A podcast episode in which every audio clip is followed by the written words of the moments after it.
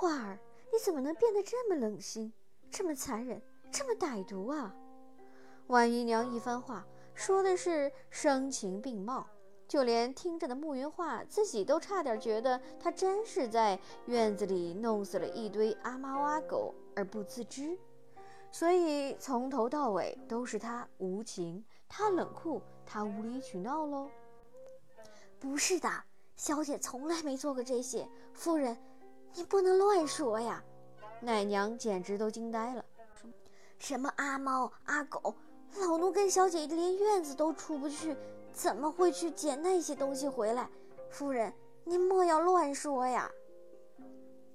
婉姨娘怎么能凭空捏造？血口喷人呢？要是被人相信了这些话，小姐还活不活了？奶娘正担心的事情，自然是理所应当的被看热闹的吃瓜群众相信了。以前只知道是个草包，没想到居然心肠这么黑。什么草包？我看一直在装傻才是，要不怎么会想到嫁去明王府穿金戴银？简直令人发指！丑恶，丑恶！一时间，围在幕府门口的人一人一句的骂上了。那被婉姨娘煽动的凶恶样子，恨不得一口一个唾沫淹死慕云画。不是的，不是的！奶娘真的是口水都要说干了。可是那些人根本就不听她的解释。一人之嘴怎么说得过几十张嘴？自然，奶娘的声音瞬间就淹没在人群里。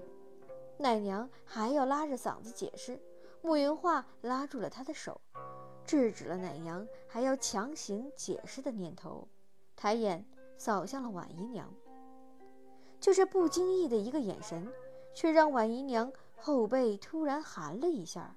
仿佛在慕云画的眼神里看到了蛰伏的修罗一般恐惧。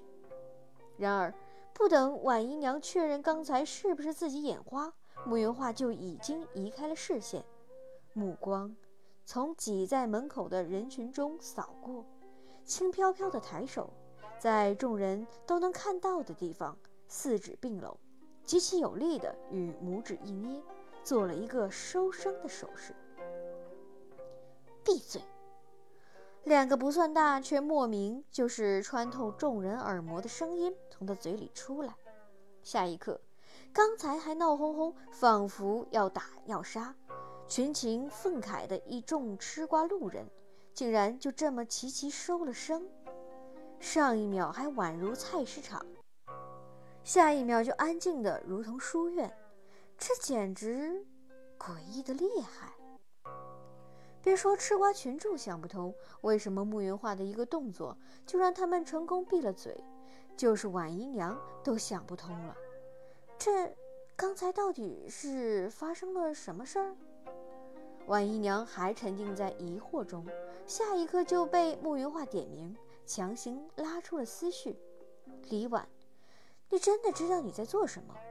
我看你什么都不知道。慕云画不客气的直接连名带姓喊婉姨娘，让婉姨娘愣住了。反而身边的嬷嬷立马开口道：“二小姐，你简直放肆！怎么能直呼夫人的名头？”夫人，哼！慕云画顿时轻笑了起来，那笑声说不尽的嘲讽。府里人叫你一声夫人，那是你掌管着他们的生死，他们在恭维你。你莫不是被人拍马屁拍的尾巴都飞上天去了？你李婉算什么夫人？我幕府正儿八经的夫人。我爹八抬大轿三拜天地娶回来的人叫楚蝶，那个人是我娘，不是你一个怀着孩子不顾廉耻自己跑上门来的外妾。